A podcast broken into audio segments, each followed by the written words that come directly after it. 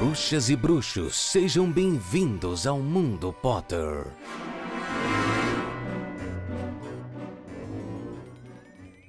Olá, sejam todos muito bem-vindos a mais uma edição do Mundo Potter. Eu sou o Itamari e semanalmente a gente tem um encontro para falar de Harry Potter, mais especificamente a gente comenta capítulo a capítulo dos livros. Nessa temporada a gente está falando sobre Harry Potter e o Cálice de Fogo. Esse é o nosso episódio de número 95, capítulo de número 34, Priori Incantatem. E eu não faço nada sozinho por aqui, com vocês, o meu amigo Paulo Rodrigues. Bom dia, boa tarde, boa noite. Eu não sei quando você está ouvindo isso, mas espero que bem cedinho, às 8 e 8, 8 e 9. A hora que vocês quiserem. O importante é vocês estar nos ouvindo neste, que é o último episódio antes do Natal. A gente já tá no Natal, já tá tudo com luzinha piscando, já tá com panetone pra todo lado, já tem até uva passa no arroz, e assim a vida segue. Tem uva passa de arroz na sua casa, amigo? Não, não tem. Você não gosta de uva passas? Eu gosto. Eu adoro uva passas. Eu já falei sobre isso. E por que, que não tem uva passas no arroz na sua casa? Esse é, o pro... Esse é o problema de estar no episódio 95. Já não lembra mais o que falou e o que, que não Eu falou. lembro, inclusive nós tivemos a discussão no Natal passado. Deve ter sido. Eu, Mas é onde eu caí na besteira de falar que eu gosto de sorvete de passas ao rum e eu fui muito criticado. Já, já tivemos essa conversa. É que Sim. ainda não tá rolando a- as passas ainda, mas vai rolar. Vai rolar. Aqui, aqui em casa tem uva passa até no nariz já. Porque eu comprei de estoque. Porque se você ainda não viu o meu Instagram, vai lá ver meu Instagram, no RodriguesPH. Estou fazendo panetones. Então tem uva passa, fruta cristalizada pra todo lado. Assim, ó, a rodo. Quem quiser uva passa, inclusive, tô revendendo, gente. Gente, olha só, olha só.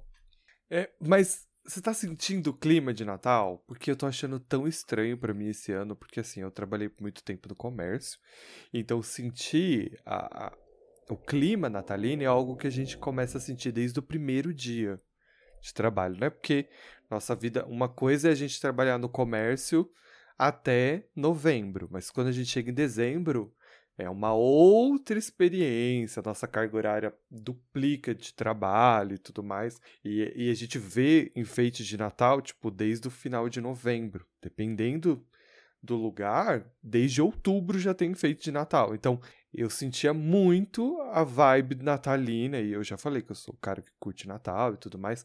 Mas esse ano, como, né, como eu não estou trabalhando, nossa, zero energia natalina. Muito chocado com isso.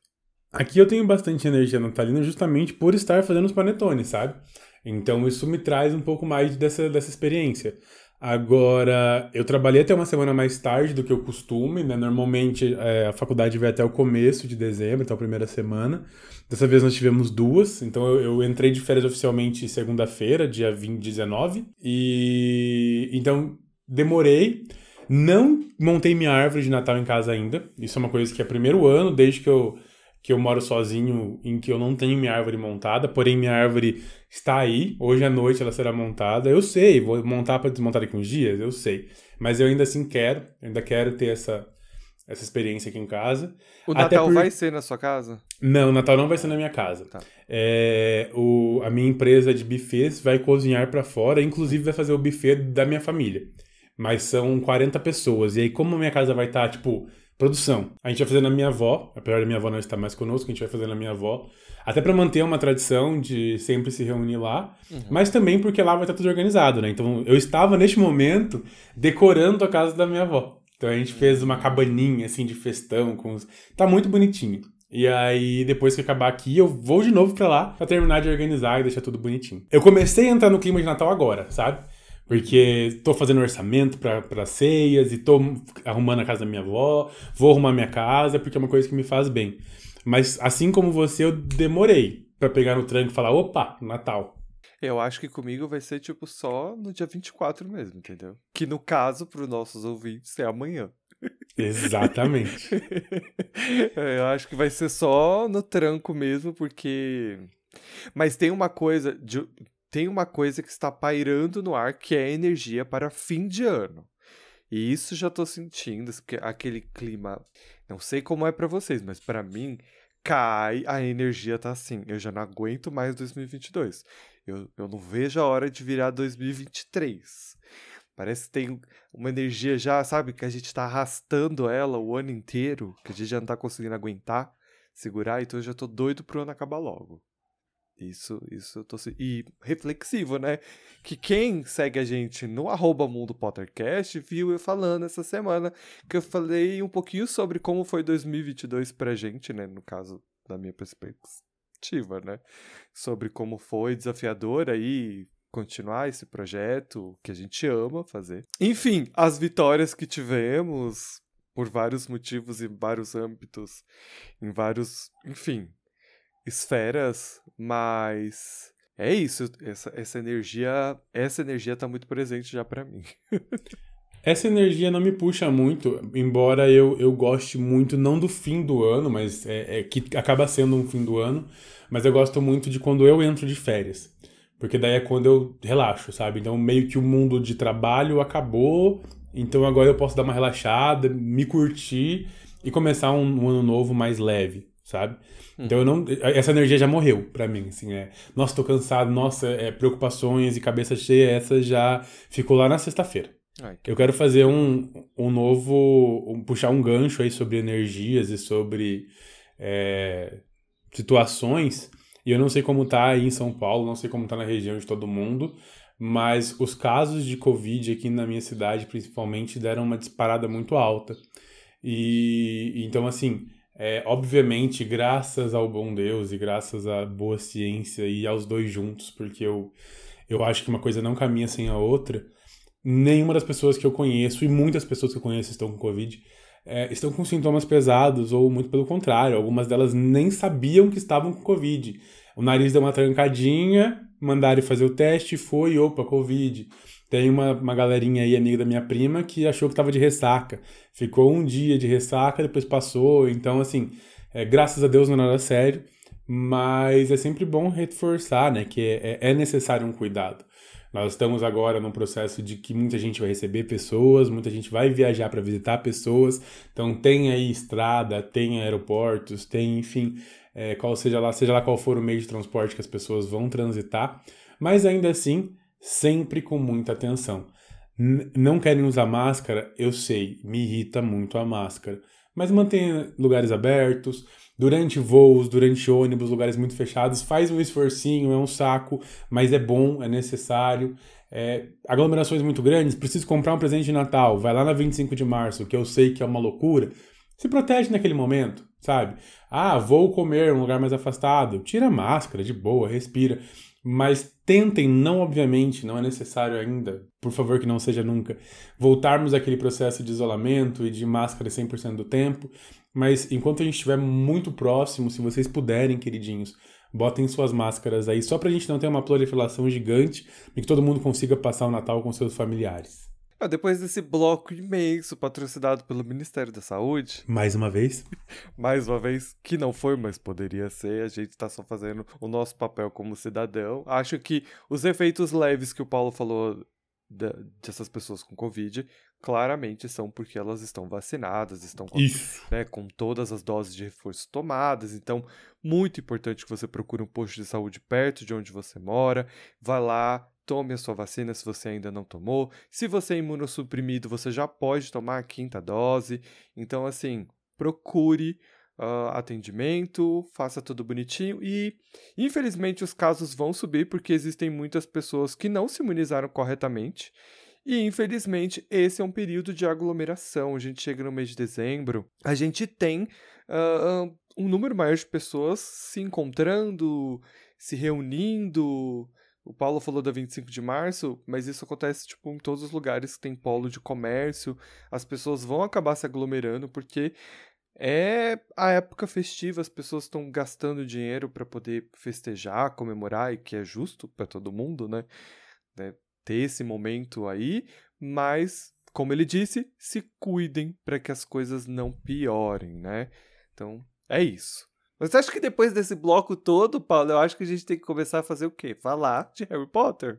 Vamos, mas antes Né? de falar de Harry Potter, nós vamos pedir para que vocês sigam a gente nas redes sociais. O Ita já falou que ele deu uma palhinha lá no Mundo Pottercast essa semana. E se você ainda não segue, vai lá no Instagram, abre a barra de pesquisar e digita Mundo Pottercast e você vai dar um followzinho de nós, que somos pessoas tão bonitinhas.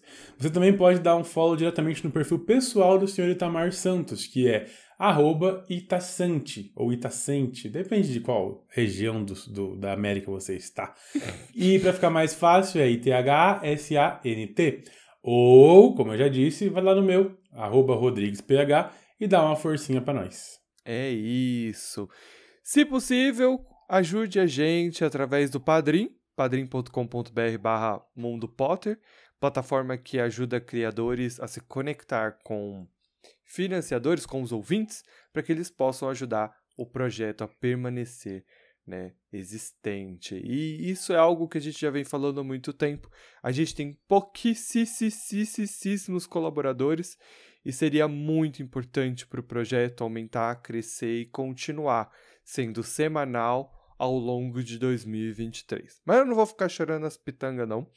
Eu vou partir para o nosso bloco tradicional aqui nesse programa, que são as corujas, onde os ouvintes encaminham suas mensagens pra gente, né? Falando sobre o que eles andam ouvindo que a gente anda falando. Eu me embananei todo, mas é, é isso aí. a gente vai começar com a cartinha da Raíssa Ferreira. E você pode contar pra gente o que, que a gata falou na mensagem, Paulo? Conto sim. Ela diz o seguinte: Oiê! Me chamo Raíssa e é a primeira vez que eu tive tempo de enviar uma coruja pra vocês. KKK. Primeiro que eu sou mãe de um bebê novo, tá perdoada, tá safe, ela tá limpando o cocô nesse momento. perdoada. Você com certeza pode mandar coruja pra gente a cada dois anos. Não tem problema nenhum. Uhum. Tá safe. E segundo, que quando eu tenho um tempinho, eu acabo esquecendo mesmo. Enfim, hoje eu consegui mandar por um e-mail, que é o método usado em tempos antigos pelos Incas. É, o Ita sabe, o Ita tava lá. Tava, eu tava lá. Quando a quando no primeiro e-mail foi feito, eu estava lá.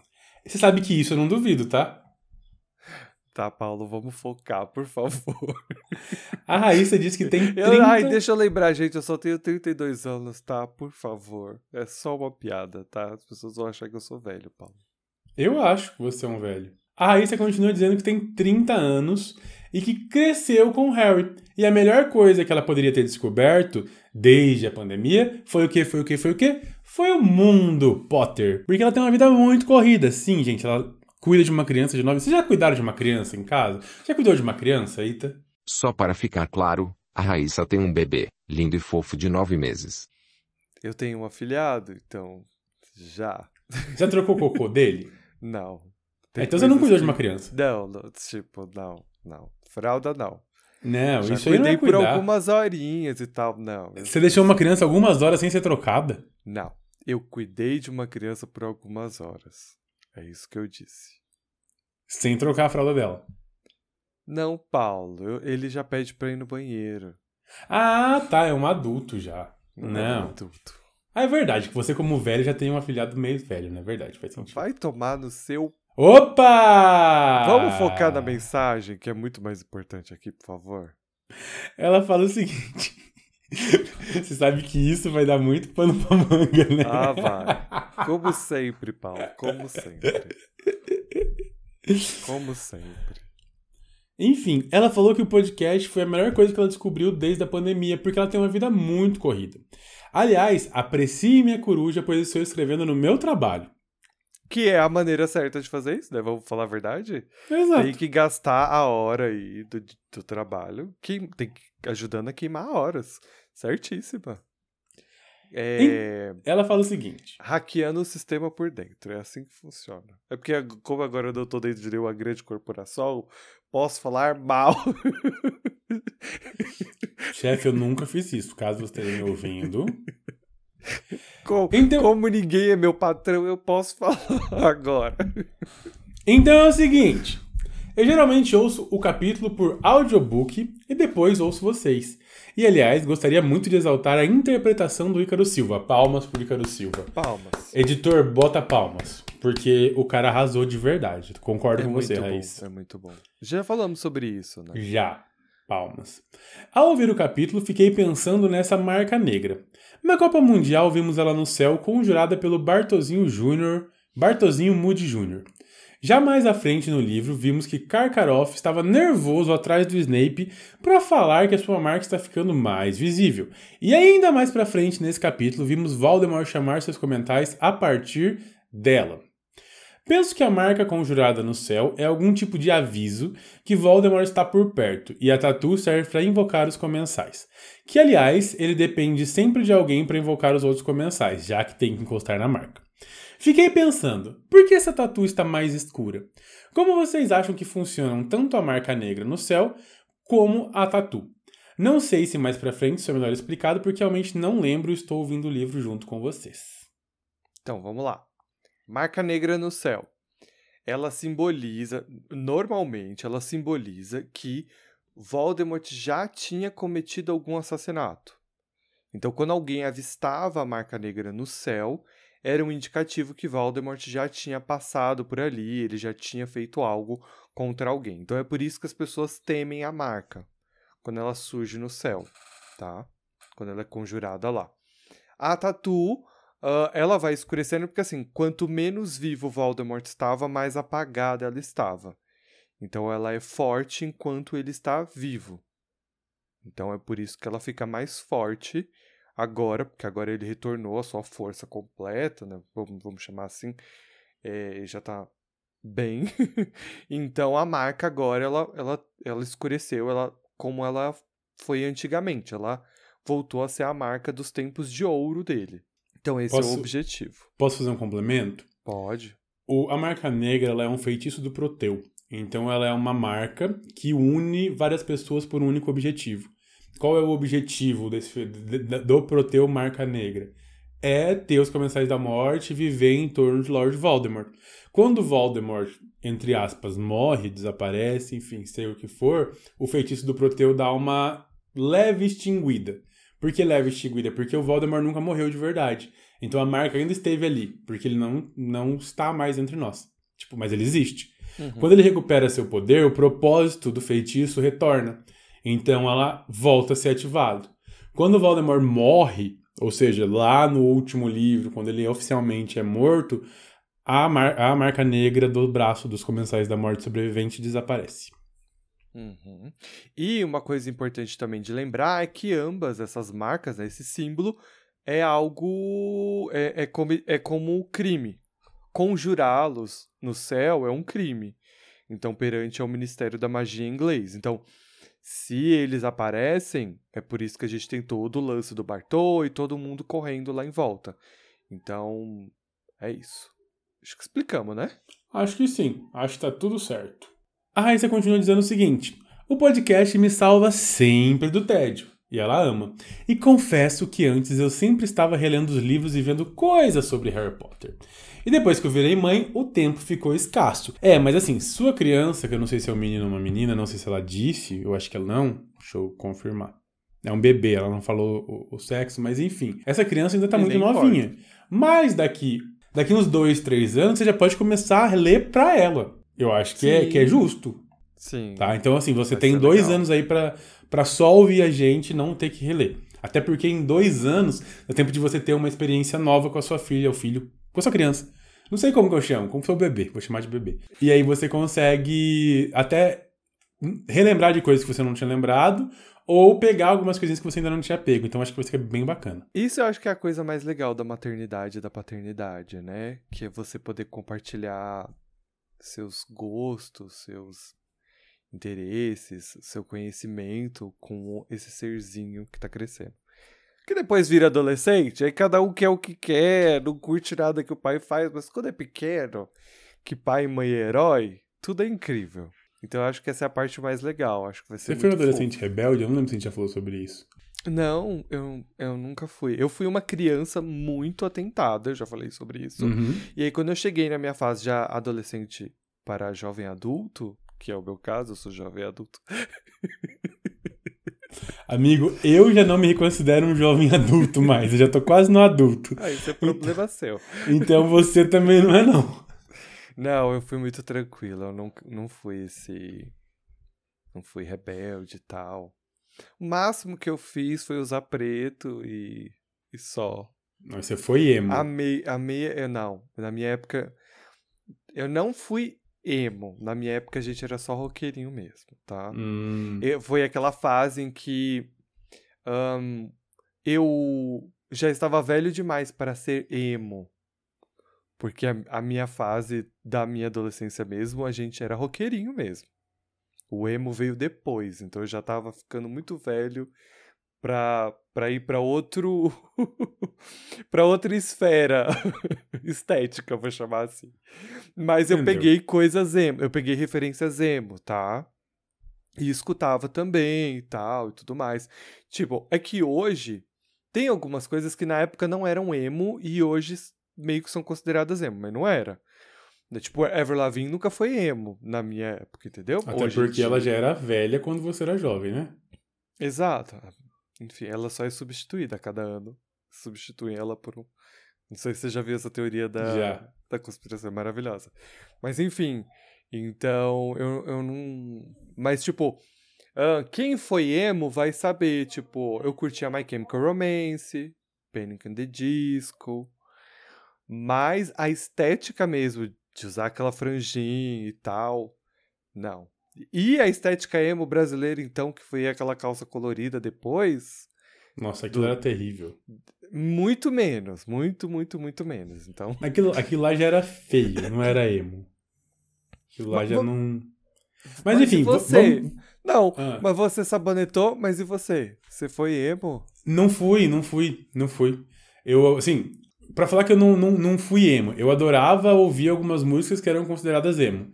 Mas eu nunca fui de vestir preta, nunca fui de ter franjinha, nem nada.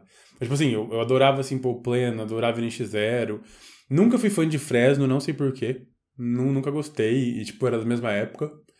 Mas nunca fui emo, emo. Tipo, eu era, eu uma pessoa mais. Sei lá, bem padrãozinho, assim, sabe? Bem. Sem graça, que essa é a palavra. Ah, é, eu- é, Padrãozinho sabe? sem graça. Com certeza. Mas vamos focar aqui. Depois dessa informação, eu prefiro focar e voltar aqui pra mensagem da, da nossa amiga aqui. A Raíssa diz o seguinte: sem contar que ela ainda se surpreende com alguns detalhes que passaram desapercebidos. Ela fala que o podcast é maravilhoso e que se permite continuar dentro dessa história a partir de nós, junto conosco. Observação: estou amando a interação de vocês dois cada dia mais. Dá pra sentir o valor da amizade de vocês. Oh. Amo as piadas e as intrigas de vocês, então hoje ela vai se deleitar. Ah, hoje, hoje nós estamos que estamos. Hum. Continue nos proporcionando este entretenimento. Um beijo enorme e. Tchau. E aí ela volta em um outro e-mail e fala: Meu Deus, eu esqueci de falar de onde eu sou. E ela é de Minas Gerais. E Paulo, pão de queijo é bom demais. Ah, só pra esfregar na minha cara o lance do pão de queijo. Exatamente! Como eu disse, Minas tem o melhor pão de queijo e todo lugar de Minas tem pão de queijo. É isso. As casas são feitas de pão de queijo e tal. Não, amigo, isso daí é coisa da, da João e Maria. E foi você que falou. Você não lembra as coisas que você mesmo fala? Eu lembro, mas eu- como foi você que disse, agora eu me sinto no direito de, tá bom.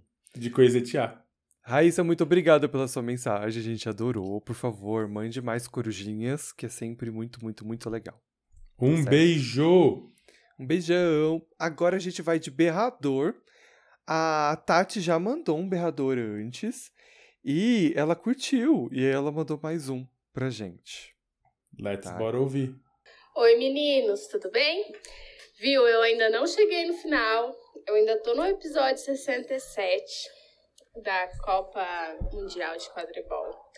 Mas eu só quero falar uma coisa sobre a senhora Weasley não ir pra Copa, ficar em casa sozinha, abandonada.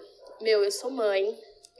Eu tenho dois gêmeos Weasley aqui em casa que me perturbam a cabeça.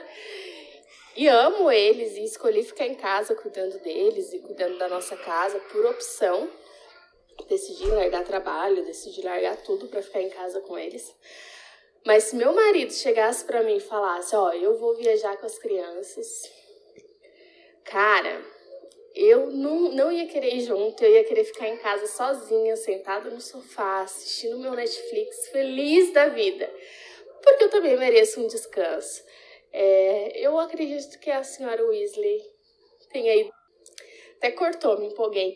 Mas, meu, ela fica em função da casa, em função da top, em função de 400 filhos, de marido e de agregados. Quando ela tem a oportunidade de ficar sozinha, você acha que ela não vai aproveitar? Ok, convencido. Se Dona Tatiana, que tem todo o domínio de causa pra falar, falou, eu aceito. Não é? Eu achei maravilhoso, porque é isso, eu- eu- né? Coisa que a gente acaba não pensando, porque não somos mães, né? E aí Tati vem e quebra a gente em dois palitos, porque é isso. Senhora Weasley só queria um minuto pra ela. A gata tá, tem toda a razão. Porque imagina se ela vai junto, ela tem que passar a cozinhar pra aquele povo todo. Ela não ia aproveitar. Ela ia trabalhar lá também.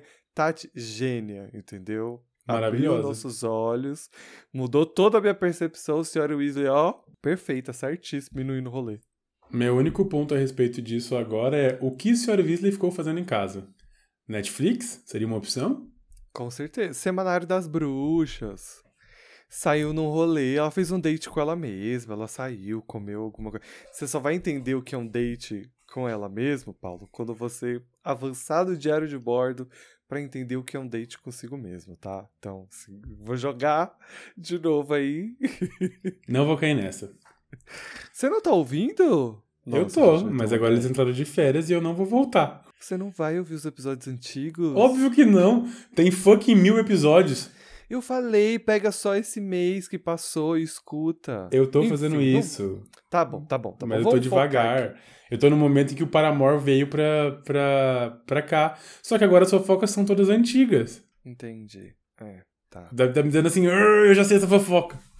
É legal ver o lado deles das coisas, de verdade, eu acho muito divertido. Me cago de rir com eles, mas assim, ah, é mais legal quando tô atualmente.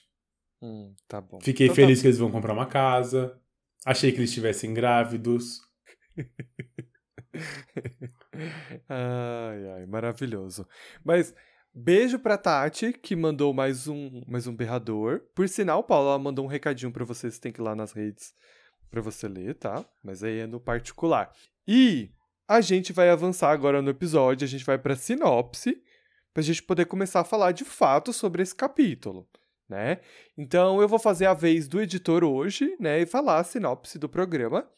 Harry é obrigado a duelar com o Lorde das Trevas, porém, uma ligação estranha acontece entre as varinhas deles. Antes de iniciar, eu preciso deixar explicado que esse capítulo, né, o Priori Incantatem, é um daqueles capítulos que vale a sua leitura, tá? Vale você ir lá ler, porque tem várias nuances que a gente não vai conseguir trazer aqui no podcast, porque, enfim, o nosso objetivo aqui é comentar o que acontece no capítulo e trazer um pouco das nossas percepções.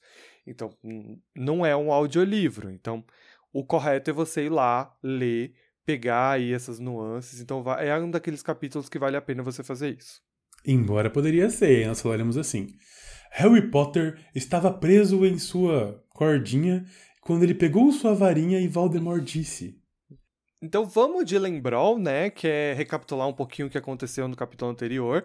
Ah, Que ele basi- não sabe fazer, velho. Ah, eu não sei, Paulo. Retrospectiva dos últimos episódios. Ai, tá, tá. Voldemort voltou à vida ali no cemitério e aprisionou o Harry. E a gente segue aí no cemitério, né? Agora com a presença de todos os comensais ali. E o que que rola? O Voldemort decide que quer duelar com o Harry. Só que ele quer fazer isso de uma maneira clássica, tradicional, igual o Dumbledore deve ter ensinado ao Harry, né?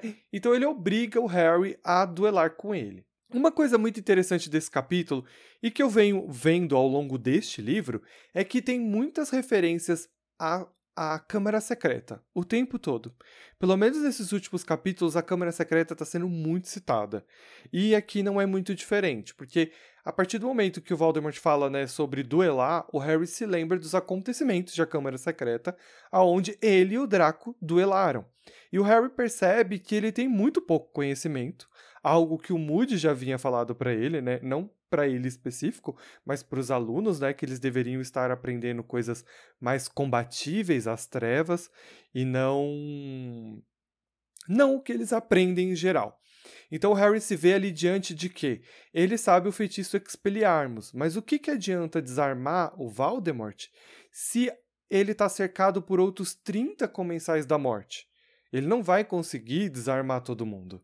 Então ele se vê numa situação muito inútil ali, o uso desse feitiço. E ele se dá conta de que, cara, ele não tem o que fazer. Na verdade, ele se encontra nervosíssimo e desamparado, o que é normal em qualquer situação de choque, né?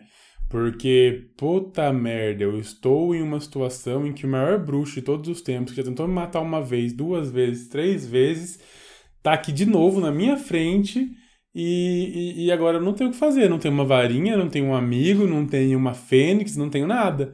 Então, assim, é desespero total. Então, eu entendo ele tá nervoso. Não tiro isso dele. E, e as coisas continuam piorando, né? Porque Voldemort, além de por si só já ser uma, uma pessoa intimidadora, ele ainda tem mais 30 comensais da morte e ele tá ali, tortura o Harry, manda um crucio pra cá, manda uma falinha pra lá, deixa ele psicologicamente abalado. Enquanto isso, tem 30 pessoas rachando de rir, achando a maior graça dele estar tá sendo torturado. Então, assim, fica complexo. Sabe quando a situação dá uma mudada? quando Voldemort tenta utilizar uma maldição Impérios por, no Harry. Para que o Harry. É, na verdade, a história é o seguinte: o Harry tá ali recebendo a maldição Cruciatus, dói. O Voldemort fala, implora pela sua morte que eu já faço isso agora. E o Harry fala que não. Aí o Voldemort tenta manipular a cabeça dele, joga uma maldição Impérios. Ele fala que, de novo, é a melhor sensação do mundo. Ele toma um chá de cogumelo, sai do seu corpo e fica se sentindo nas nuvens ali. E aí que o Harry eu fala. acho eu preciso fazer esse adendo porque eu acho a melhor descrição para um tipo de feitiço que controla o outro. É, é, muito bom.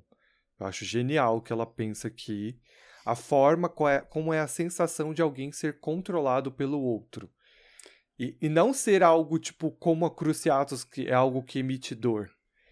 E sim faz muito sentido, né? Porque ela descreve como. De novo, já falou disso, né? que é como se ele tivesse ele tivesse ficado leve, ele não precisa ter responsabilidade com nada.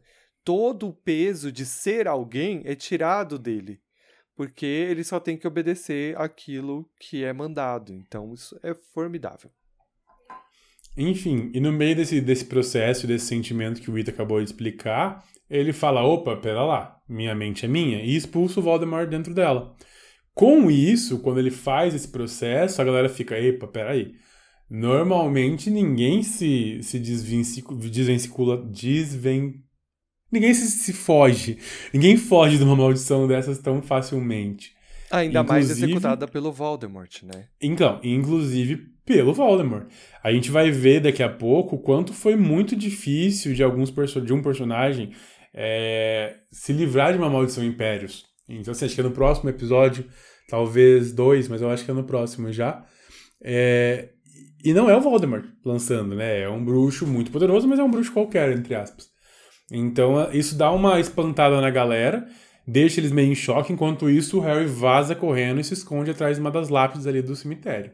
O Harry sabe que esse esconde-esconde não vai durar para sempre, ele não vai conseguir correr do Voldemort, se esconder atrás das lápides por muito tempo.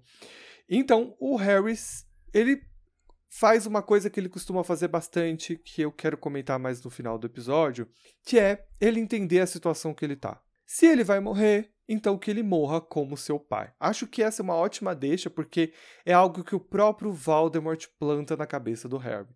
Ele fala durante esse capítulo: levante-se, erga-se, como seu pai para morrer. E então o Harry fala: bom, é isso que você quer que eu faça? Então eu vou fazer. E aí o Harry faz. Então ele vai para cima do Voldemort e usa o Expelliarmus. É o que ele tem, é o que ele pode fazer. Voldemort então conjura a Vada Quedrava. Só que aí algo interessante e bizarro acontece. Por quê? Porque os feitiços eles se chocam em duas descargas de energia, né? Uma verde do Voldemort e uma vermelha do Harry. No momento que elas se chocam, algo acontece, né? Um essa descarga de energias meio que se torna dourada. E a partir disso, o Harry sente que a varinha dele está muito presa à mão dele. Primeiro, tem uma coisa que tanto o Voldemort quanto o Harry está sentindo, que é uma descarga forte das varinhas. E a primeira sensação é que ele não pode soltar, ele não consegue soltá-la. é, esse brilho dourado começa a se ramificar em vários feixes de luz, um atrás do outro, formando uma espécie de gaiola em torno do Harry e do Voldemort.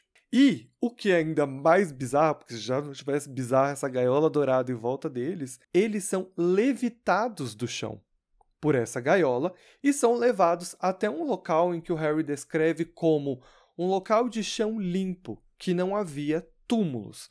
E aí eu gosto de desse trecho em específico porque eu queria lembrar dos capítulos anteriores que eu falei sobre solo sagrado, sobre ser um cemitério. E aqui, embora a autora até então não tinha respeitado esse local, aonde nós vemos os túmulos sendo destruídos e violados, quando a gente parte de uma magia muito além dos personagens, né, algo quase que beirando ao sagrado, vamos chamar assim, há essa há essa essa delicadeza de removê-los deste local para um local aonde os túmulos possam, os mortos possam ser respeitados. E aí eu preciso frisar que enquanto todo, tudo isso está acontecendo, esse rolê todo, o que eu acho melhor é que os comensais estão surtados. Eles estão loucos em volta, que tipo, tá todo mundo em choque com o que está acontecendo, então eles estão correndo de um lado para o outro, eles estão gritando, eles estão com as varinhas na mão, eles estão prontos para tentar fazer alguma coisa, mas o Voldemort, muito rapidamente,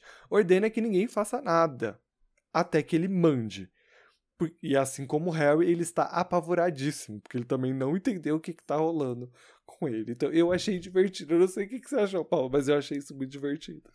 Eu gosto da ideia de começar escorrendo de um lado para o outro, eu acho isso muito engraçado. Eu tenho um ponto, que é o que eu ia, ia falar aquela hora lá e deixei pro final, que é o seguinte: além do Voldemort não saber o que está acontecendo, o Voldemort tem uma questão em si que é de ter os seus comensais de volta às suas mãos ele acredita, e eu, e eu acredito que ele acredita de uma maneira certa, que ele até fala isso em algum momento, né? Vocês acharam que eu tinha perdido meus poderes e que eu era mais fraco uhum. e que por causa mais desse menino. Mais fraco do que esse garoto. É, então pera aí que eu vou provar para vocês.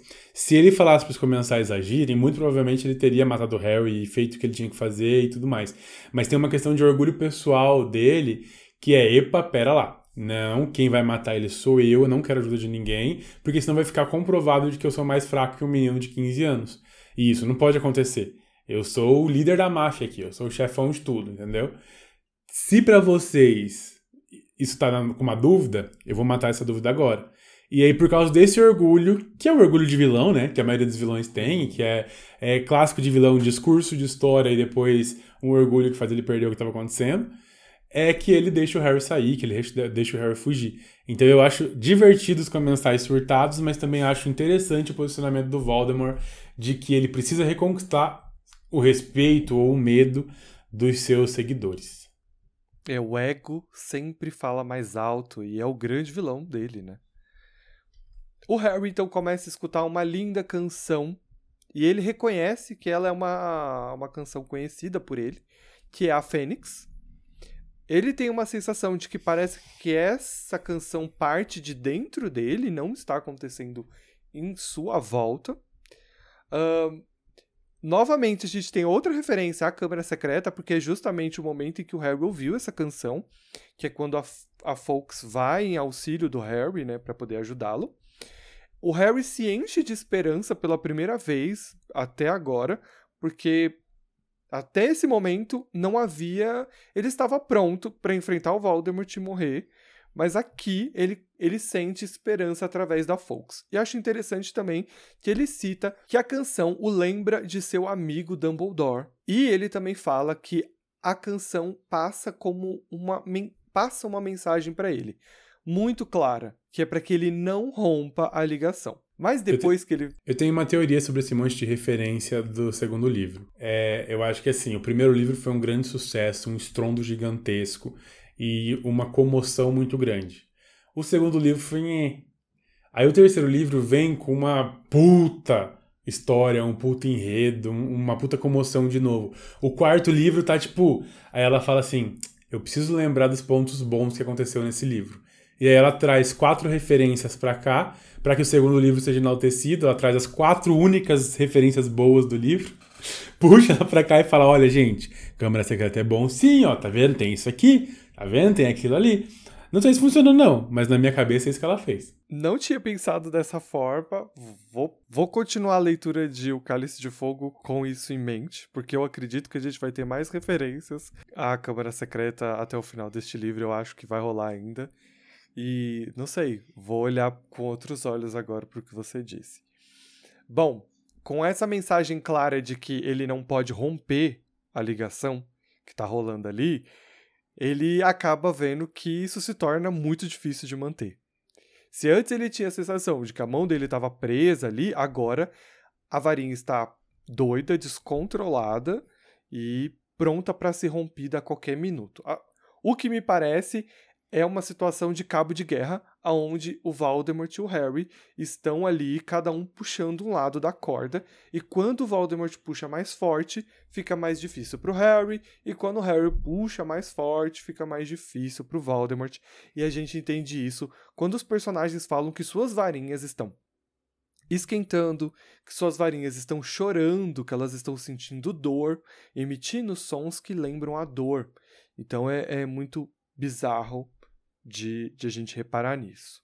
Por fim, quando Harry é quem está puxando mais a ponta da corda, algo bizarro começa a acontecer. É uma espécie de fumaça que começa a aparecer da varinha dele com uma sombra acinzentada. Primeiro, surgiu a mão do rabicho e logo desapareceu. O que é meio curioso, porque a mão foi cortada pelo próprio rabicho usando o punhal. Mas na verdade, ela aparece porque foi o último feitiço que o Voldemort fez que é dar rabicho à mão dele. Então eu fiquei com essa dúvida em relação ao segundo tópico, porque é algo que eu comentei quando aconteceu. Porque é o seguinte: é, porque a mão que aparece é a mão do rabicho ou é a mão prateada que ele fez? É a mão, a mão prateada, prateada que, que, ele fez. fez. Uhum. Tá, mas aí o segundo ponto é o que me incomoda, porque a, a segunda coisa que acontece é que o Cedrico sai dali, né? Uh, o Cedrico sai e ele conversa com Harry. Uma frase clara e rápida. Só que o, o Harry diz que parece um eco distante, como se ele não estivesse próximo dele. Ele pede para o Harry aguentar firme. Só que o que é curioso é que quem mata o Cedrico não é o Voldemort, então o Rabicho. E eu reli mais de uma vez aquele trecho. Então, assim, Pode ser que seja eu que esteja interpretando errado, mas, cara, na minha edição tá muito claro que o Voldemort manda o Cedrico, manda o Rabicho matar o Cedrico. Então ele fez isso usando a varinha do Voldemort? Ah, então, é isso que eu ia falar. Na minha concepção, a única explicação que eu encontrei é que é a varinha do Voldemort, porque o, o Rabicho ele está sem varinha. É, quando ele, hum, ele pega tá. ele pega a varinha, ele, quando ele foge, ele está sem nenhuma varinha. Ele não tem. Porque se ele tivesse uma varinha nas mãos, ele poderia, sei lá, ter se curado quando o Voldemort falou que não queria, mas acho que ele não tinha. Eu acho que ele estava tá. usando a varinha do mestre. Tá, não, agora já tá resolvido. mas assim, isso é fonte o, o Paulo interior, tá? Não tem nenhum nenhuma explicação. Mas pra ter sido feito num Prior Encantatem, teria que ter sido pela varinha do Voldemort. Então. Uh, depois do Cedrico, então, surge um senhor que o Harry só tinha visto em seus sonhos. Um sonho, na verdade, há bastante tempo. E aí, esse cara que acaba de sair, esse senhorzinho, é Franco Bryce, que é o jardineiro da família Riddle, que foi assassinado no primeiro capítulo desse livro. Lá atrás a gente falou sobre o Franco e o Voldemort assassinando ele. O senhorzinho dá um, uma leve eu acho ótimo, porque ele, ah, então ele era um bruxo mesmo. Ah, eu acho isso maravilhoso. E ele manda o Harry enfrentar o seu assassino. Fala, ah, enfrenta ele, moleque. É, é muito boa essa parte. E aí, junto com o Franco, aparece então Berta Jorkins, pedindo pro garoto não soltar a varinha. E aí é aqui que eu percebo, ou que eu chuto, que ele só tinha uma varinha mesmo. Porque o Voldemort matou o Franco, beleza? Isso a gente viu em sonhos. Mas a Berta Jorkins ainda não. Ele ainda estaria muito frágil, sabe? Então eu acredito que os dois estão dividindo uma varinha há algum tempo. Então essa foi a minha linha de pensamento que eu cheguei até ali. E aí o Harry fica nervosíssimo, Porque ele sabe o que vem pela frente, né? É aonde a gente se emociona nesse capítulo. Exatamente, porque desde que o Cedrico surgiu da varinha, ele sabe que tem mais alguém que estava por vir. E essa pessoa chega. Quem é ela, senhoras e senhores? Lillian Evans Potter, ou seja, mamãe de Harry. Ela diz bem baixinho perto dele que tudo dará certo e que seu pai já está vindo e que quer muito vê-lo. E por último, então, temos Tiago Potter. Ele surge uh, ele encara o seu filho e ele fala em um tom baixo para que o Voldemort não possa ouvir. No momento em que a ligação for rompida, eles permanecerão todos ali por um momento e eles vão ajudar o Harry a ganhar tempo para que ele chegue até a taça e possa voltar ao castelo. O Cedrico então faz um último pedido a Harry. Ele pede que leve o seu corpo e entregue a seus pais. Se você não se emocionou, você está morto por dentro. Porque é, esses três últimos acontecimentos, que a Lilian aparecer, o Harry saber que ela vai vir e ele quer isso, o Tiago. A Lilian falar que o Tiago quer ver ele e o Cedrico pedir para levar o corpo de volta dos pais, se você não se emociona, se você não arrepiou até aqui, você tá bem morto por dentro. Eu tiraria a última parte do pacote. É, não sei, assim. Cara, é porque assim, tão pesado. o Cedrico pedir para levar o corpo do padre para ele, na verdade é uma coisa que me irrita um pouco, porque o Harry quase morre justamente por esse pedido. E não é uma coisa que, foi, que vai mudar muito, assim, sabe? Tipo, claro tipo, que vai, amigo. Não tem. Não tem. Imagina o que, que os comensais poderiam fazer com o corpo do Cedrico. E você poder. Tipo, mutilá-lo, escondê-lo, destruí-lo. Não existe nada menos doloroso que um ente querido de não poder enterrar os seus mortos. Não, até aí tudo até bem. Até numa guerra isso é respeitado. Então. E como. Tem um peso. E como. O, o, eu acho o pai do Federico bem cuzão, talvez seja isso que não tenha me, me tocado, sabe? Tipo, falou, opa, pera lá. A primeira parte, as duas primeiras partes da Lilian e do Thiago, eu acho que é o momento mais aguardado por qualquer leitor, porque na verdade é o momento mais aguardado pelo Harry, a gente vive isso pela cabeça do Harry. Aliás, é o momento que ninguém achava que iria acontecer, e ele acontece mais de uma vez. É lindo as duas vezes que acontece. Então, eu acho muito bom. Três vezes isso acontece, mas a primeira vez foi lá no espelho de hoje sede, então não era real, né? Não era ao vivo, por assim dizer. Mas e agora é real? A gente pode questionar isso mais no futuro, não agora. Eu quero questionar depois. Mas enfim. Eu quero responder agora que patifaria é essa. Não, não eu não quero. Não, eu quero. A gente já tá quase terminando. É, tá quase terminando já. A gente Enfim, já é... Eu perdi até meu raciocínio. Ele bota minhocas na minha cabeça e fala: não vamos falar sobre isso agora. Venho do futuro avisar que foi nesse momento que o Itamar cravou a treta do final do episódio. Tome nota, Itamar. Não volte a silenciar Paulo. E Paulo tenha paciência com o Ita, ele não fez por mal. Ele só quis estruturar o programa e seguir o roteiro que ele fez com carinho. Tá, então Palhaçada. eu vou retornar aqui, né? Porque, bom, depois do pedido de seus pais e de Cedrico, Harry, ele reflete que ele já não aguentaria segurar mais, tá? Quase impossível fazer isso. Então a ligação é interrompida, a canção some, a gaiola desaparece e a sombra das vítimas avançam contra Voldemort. E é assim que o Harry consegue correr ele esquece a dor que ele sente, porque ele tá com a perna muito machucada, ele esquece tudo, porque é o fio de esperança que conduz ele. Pra, é, é, é aquela adrenalina explosiva para sua sobrevivência. E é isso que, que o Harry faz. Só que o que parece algo simples, e que até nos filmes acaba sendo mais simples, aqui não é.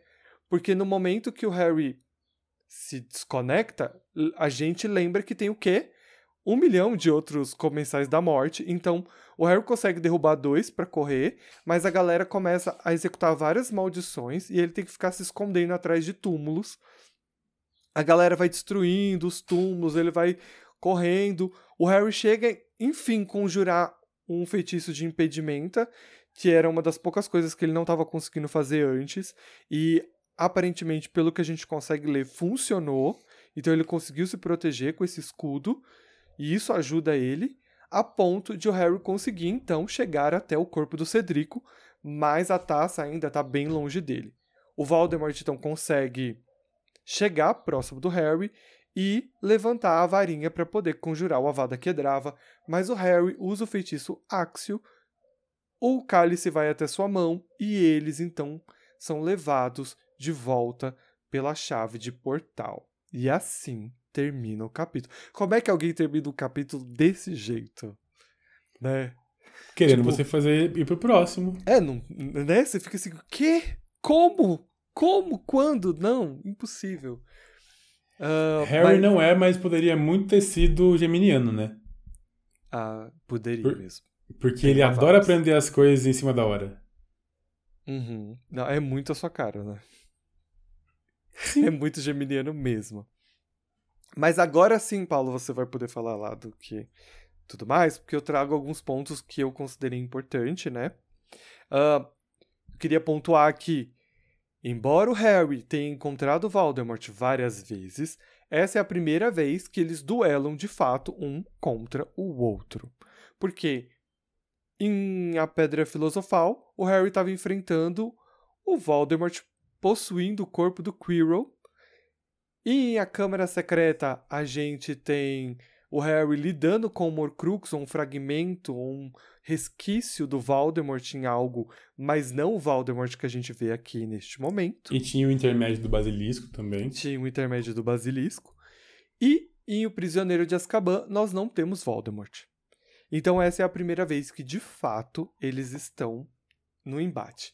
Aí agora que vem a parte interessante e importante deste capítulo. Bom, as aparições, as vítimas, o Prior Incantatem. O Prior Incantatem mesmo, o feitiço, o que rolou, a gente não vai discutir isso agora, porque a gente vai deixar para quando o tio Dumbledore falar disso, para não ficar repetitivo. E aí lá a gente pode hablar bastante. Mas a questão é, eles não são fantasmas. Porque o capítulo deixa claro que eles não são fantasmas. Porque se fossem fantasmas, o Harry falaria: "Ah, eles parecem fantasmas" ou algo do tipo. E não rola isso. Eles são citados como ecos. E outrora eles são chamados de sombras também. E aí a questão que fica pra mim é: que raios é isso? Eles têm uma conexão com pós-vida ou não? Ah, porque aí tem. Porque eu levanto duas hipóteses, né? Porque assim, a primeira, eles são ecos, né? Que, que é o que o capítulo mesmo sugere, e eu acredito que é isso que vai ser chamado do que aconteceu. Mas o fato de eles serem ecos, eles são ecos do momento em que eles morreram? Então, no então aí é que tá. Esses ecos têm conexão com o pós-vida? Porque o Tiago e a Lilian, eles voltam muito cientes do que vão fazer. Ou então, antes de saírem da varinha, o Cedrico contou tudo que estava rolando? Ele passou todas as informações para Tiago e Lilian Potter para que eles bolassem esse plano?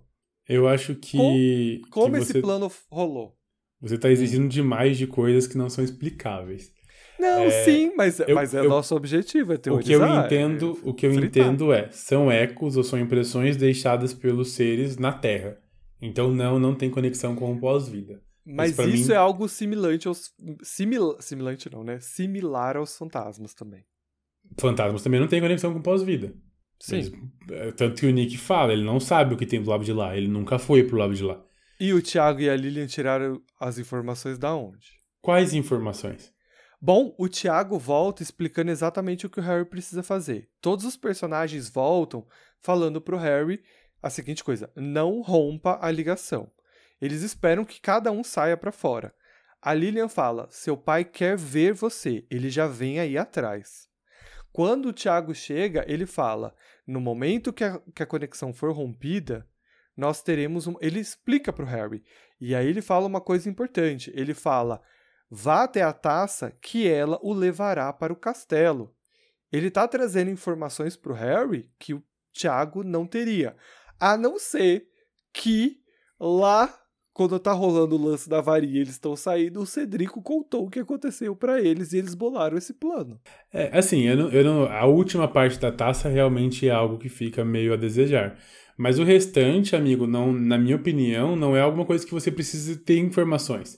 Porque assim, o, o, o- vamos por partes, né? O primeiro lá que sai, que é o, o, o senhorzinho lá, o Boyce. Franco Boyce.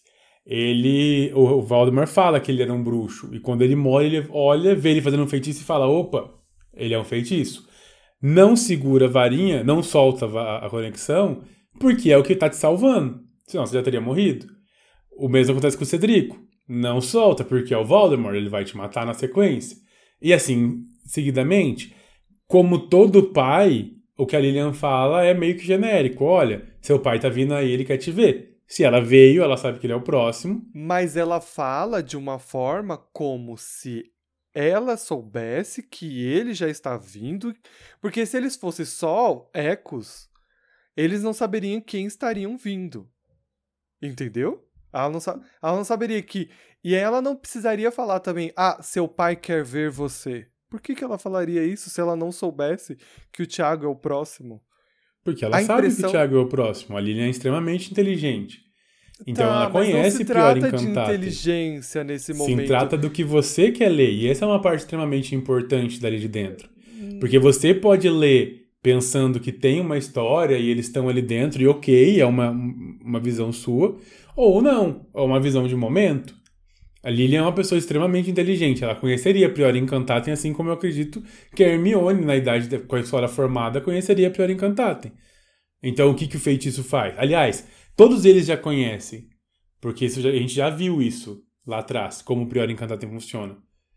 É explicado. É meio, é meio complicado você falar isso, porque nem o Voldemort. O Voldemort não sabe o que tá acontecendo. Ele não sabe que é um Prior Encantatem. Não, ele sabe o que tá acontecendo. Ele... Ele não sabe. Ele tá, ele tá assustadíssimo com o que tá rolando ali. Se ele soubesse que era só um Prior Encantado, que era só um bando de ecos, e que nada ia afetar ele, ele já tinha rompido a ligação. Não, porque o Voldemort teme os mortos.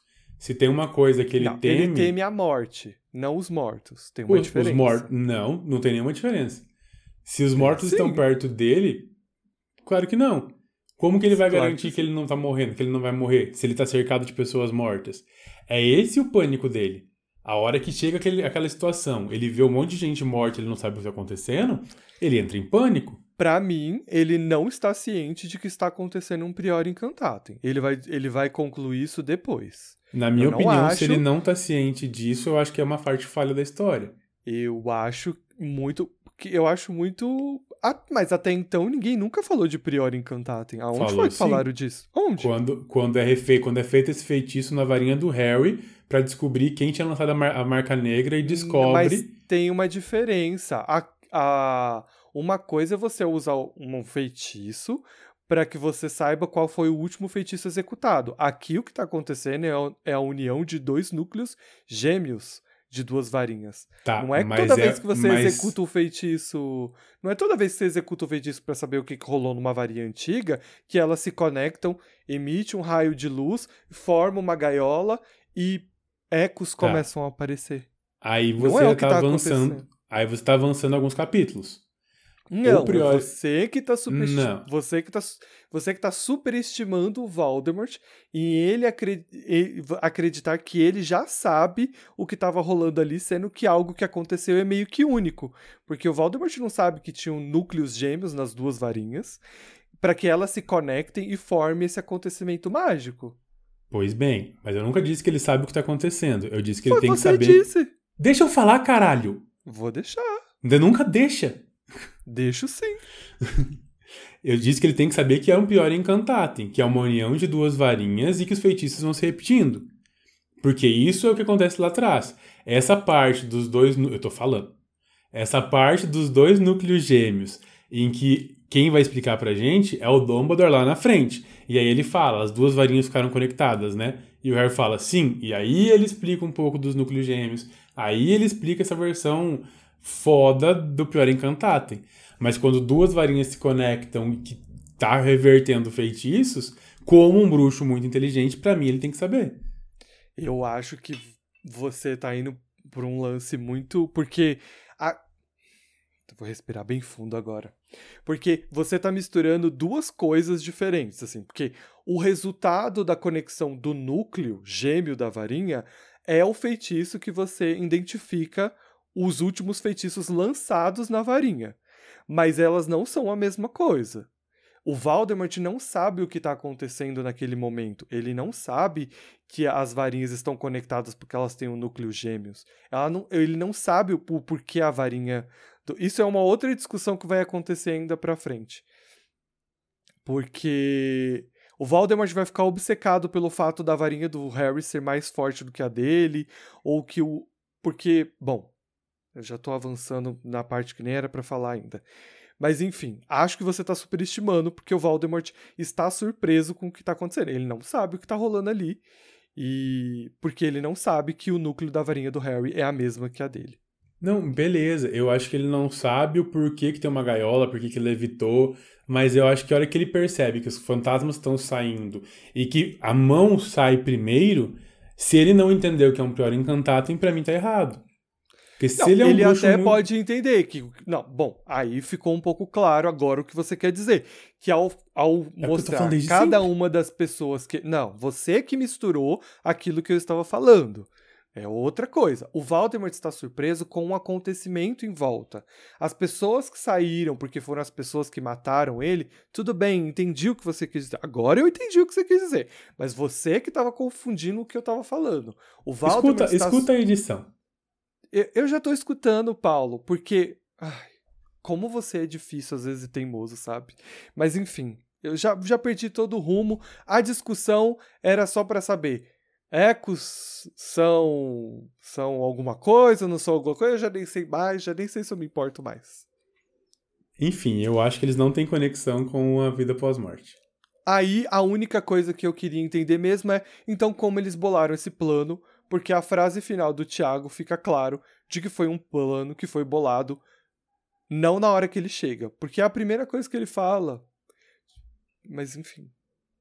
Deixa que falar, ah, vai lá e pega a taça e volta pro castelo. E aí? Como é que ele teve essa informação?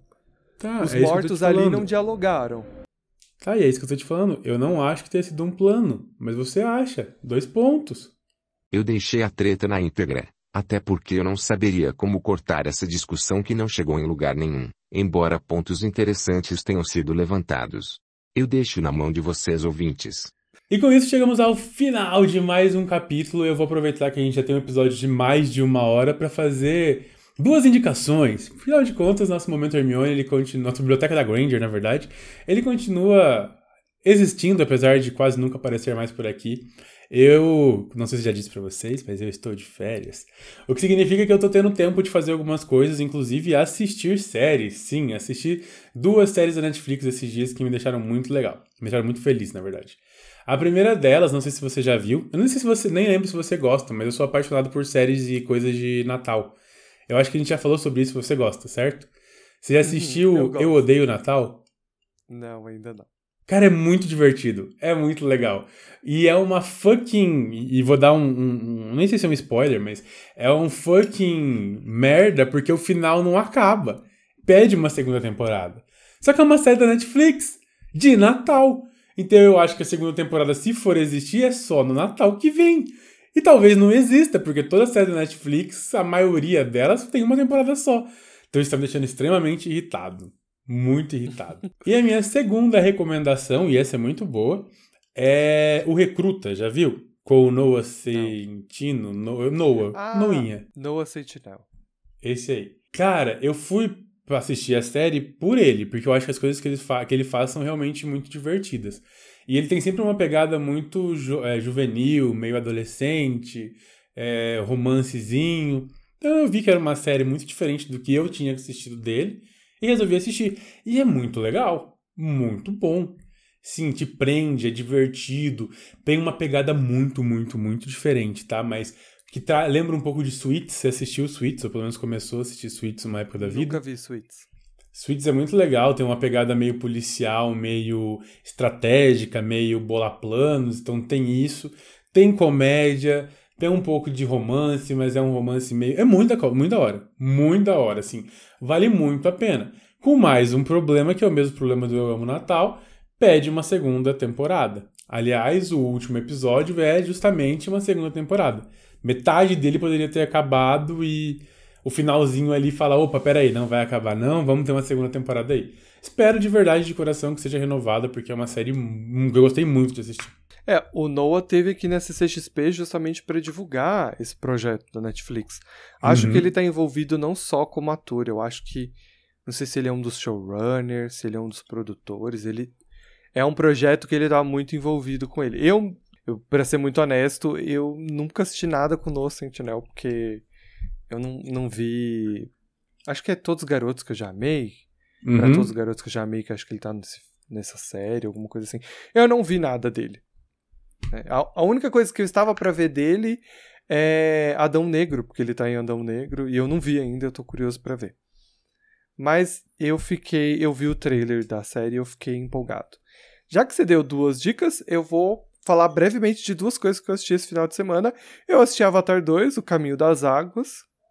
Tenho muitas é, opiniões sobre. Então segura pro próximo episódio, porque eu pretendo assistir depois do Natal. É, Não, eu vou, vou guardar toda pra mim, porque jamais que eu quero tretar com você de novo.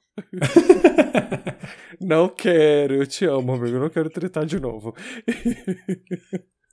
e, e eu assisti O Menu, que é um outro filme que também tá em cartaz. Ah, ele tá em. Então, ele não vai chegar para todos os cinemas, porque teve grandes estreias, é um problema aí de distribuição ruim. Mas, cara, é um filme muito bom. E o difícil de falar de menu é que é menu de menu Uhum. de restaurante. É que se você falar um pouco do filme, você acaba dando spoiler. E a ideia é assistir sem você saber sobre o que é o filme. Então, se você consegue assistir sem saber o que é o filme, é incrível. Mas a sinopse básica pro filme é o seguinte: um grupo de pessoas é, vão até um restaurante extremamente exclusivo da alta gastronomia. E para você chegar lá, é, o restaurante fica em uma ilha, já começa aí. Você precisa de reserva, e é muito difícil, e é muito caro. Então é tipo, é um cinco estrelas mesmo. E é tudo que eu posso dizer sobre o filme. Simplesmente vá e assista, porque vale a pena. O resumo na internet é: o jovem casal visita um restaurante exclusivo em uma ilha remota onde o aclamado chefe prepara um delicioso menu e algumas surpresas acontecem. Exato, é tudo que precisa saber. E simplesmente vai e assiste. E acabou. E depois vocês me contam o que que vocês acharam. É muito bom. É isso. Posso falar mais nada sobre isso. Mas você gostou ou você não gostou de Avatar? Só isso que eu quero saber. Não, eu gostei. Avatar é um bom filme. Acho que o que estraga o filme é a expectativa. E eu não tinha expectativa nenhuma para Avatar, tá? Porque eu não sou um grande fã do primeiro filme. Não é que eu acho o filme ruim. Eu sei que a importância do primeiro filme é, é tecnologia. Revolucionou o cinema, mudou a forma como você faz um filme. A tecnologia para o 3D evoluiu muito graças a esse filme, né? O James Cameron, ele criou a câmera que faz o bagulho. E aí o que acontece é, passou 10 anos do primeiro filme. E as pessoas estão indo esperando que ele consiga revolucionar 12. pro segundo filme, então a gente esperava uma grande revolução tecnológica lá também. Mas provavelmente ele não conseguiu fazer o que ele queria fazer, porque a tecnologia não avançou tanto quanto ele gostaria. Ele não deve ter conseguido criar a máquina que ele queria criar para fazer os bichos sair da tela. que é provavelmente isso. E essa é a questão. Porque se você pega o primeiro filme, a, a história mesmo é bem simples, é bem comum. É uma história. Não é uma história extraordinária. O que era extraordinário era a forma como ele foi feito e ele foi criado. E aí, quando você chega para esse segundo filme, é isso: você tem uma história que ela já foi contada antes, né? Mas, tipo, dentro daquela mitologia nova que ele criou. Então, o filme não é ruim. Aí, se eu tivesse que falar de um problema para mim, é que ele é longo desnecessariamente. Eu não tenho problema com uma série ser longa, eu não tenho problema com um filme ser longo, se tem necessidade. Quando você assiste o filme, fica claro que ele é longo demais desnecessariamente. Ele não precisa ser longo para contar aquela história. Tem vários momentos que a história ali já tinha acabado e a história está sendo enrolada. E eu não estou falando de momentos contemplativos de cena, porque eles são bonitos. Quem aí gosta da Isabela Boscovski, a crítica de cinema, já viu o vídeo dela, ela fala muito disso. Você prefere assistir três horas da Marvel com os troços caindo, destruindo, mal renderizado, ou cenas lindas e contemplativas de um CGI incrível, que é o caso de Avatar. Legal, mas o que eu tô falando que é longo não são as cenas contemplativas que tem. São justamente as cenas da narrativa, porque a história acabou no determinado ponto e tá remexendo, sem dar spoiler nenhum, tem uma cena específica que um grupo de personagens precisa ir a tal local para resgatar um personagem. Eles vão lá, saem desse lugar com esse personagem, mas eles deixaram dois para trás. Aí eles têm que voltar para fazer isso, aí eles voltam para resgatar esses dois, esqueceram alguém. Aí eles voltam de novo. Juro, não é mentira. Isso acontece cinco vezes. Utilizando as palavras do Ita, fica a dica aí, Senhor dos Anéis. Exato, tem isso também. Então, é, não é um filme ruim. E, obviamente, tem que ir no cinema. Porque é um tipo de filme para ser visto no cinema. Assistir em casa, se você tá reclamando indo no cinema, se você assistir em casa, então é que você vai desiste de vez, porque eu que não gosto de 3D, quando você coloca o óculos, você entende por que, que o James Cameron, sabe, revolucionou o cinema do 3D, porque ele sabe fazer aquilo muito bem. Eu não saí com dor de cabeça. Eu vou assistir um filme da Marvel em 3D, eu passo quatro horas depois latejando de dor de cabeça, porque a galera colocou umas luzes pirotécnicas onde não tinha que colocar na hora das explosões, que não faz sentido. E aí, quando você assiste o filme dele, é completamente diferente. Você realmente tem a, a o lance do 3D é a proximidade para você se sentir dentro do universo. Não Tanto é o troço que... ficar explodindo na sua cara. Tanto que eu, eu sou ousado em dizer que eu não vejo um filme feito em 3D com a qualidade gráfica que Avatar teve em 2000. Então eu não enxergo Sim. isso em nenhum outro filme, sabe? Eu lembro que o primeiro filme 3D que eu vi na vida foi Avatar. É óbvio que foi o primeiro que saiu, né? Mas oficialmente em 3D. Mas poderia ter visto outros e depois ver Avatar. E eu fiquei encantado com o Avatar, assim. Eu lembro que, que a galera no cinema, inclusive eu, tentava pegar as flores, as folhas, enfim. E depois eu fui ver o segundo filme em 3D, que talvez tenha sido Harry Potter. É... Acho que o 6. Não lembro. Algum, algum Harry Potter, mas assim, é o próximo que eu lembro de ter, tido, de ter sido em 3D, sabe? E. Sim, não, não foi bom, e nenhum outro foi bom, e, e sei lá, às vezes uma hora ou outra tinha um sustinho de alguma coisa caindo em outros filmes mas o único filme que foi pensado para que você viva essa experiência, que eu assisti até hoje, talvez tenha alguns que eu não, tinha, não tenha visto, foi o Avatar dos anos 2000. Tipo, literalmente 12 anos separam a gente e ninguém criou um filme com uma experiência tão boa. Então, assim, espero que essa experiência tenha sido pelo menos repetida, já que não melhorada, pelo menos repetida. Eu acredito que, quanto a isso, você vai ficar satisfeito. Não sei Ótimo. como é a sua memória afetiva em relação ao primeiro filme, quando você via isso, você vai. Porque o lance do 3D do James Cameron é isso. Não é as coisas explodindo na sua cara para ser em 3D, e é a ideia realmente da profundidade de você sentir que o filme está perto de você, que as coisas estão acontecendo perto de você. E isso tá lá, e aí você sabe porque o cara sabe fazer isso, porque ele inventou o raio da tecnologia, ele soube ele sabe aproveitar isso. E, de novo, não é um filme ruim. Não é. Só que você tem que baixar as expectativas. Porque se você for com as expectativas altas demais, aí você realmente vai se decepcionar. Mas, cara, vai fazer dinheiro, tá fazendo dinheiro, e porque é isso, tem gente que está aí, como o Paulo, por exemplo, que gostou muito do filme, está há 12 anos esperando para ver uma continuação. E, e, e, é justo. Levou 12 anos pro cara renderizar o negócio para ficar pronto. tem que ir lá assistir.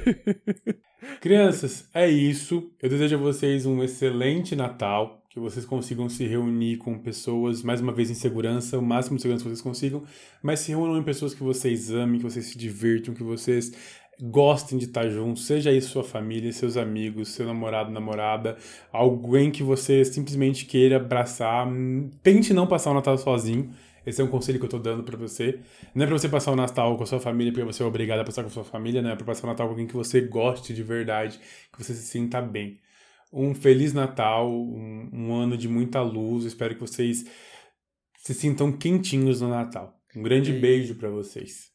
Nada de dar feliz ano novo ainda, hein? A gente ainda volta pro próximo episódio da semana que vem para desejar feliz ano novo para vocês. Olha, um feliz Natal para todos, uma ótima ceia, bastante peru, bastante farofa, bastante arroz com uva passa, que a gente começou com isso, a gente vai fechar com isso. E é isso. A gente se vê na semana que vem pro capítulo de número 35 Veritaserum, episódio de número 96. Um grande beijo e abraço e tchau! Tchau.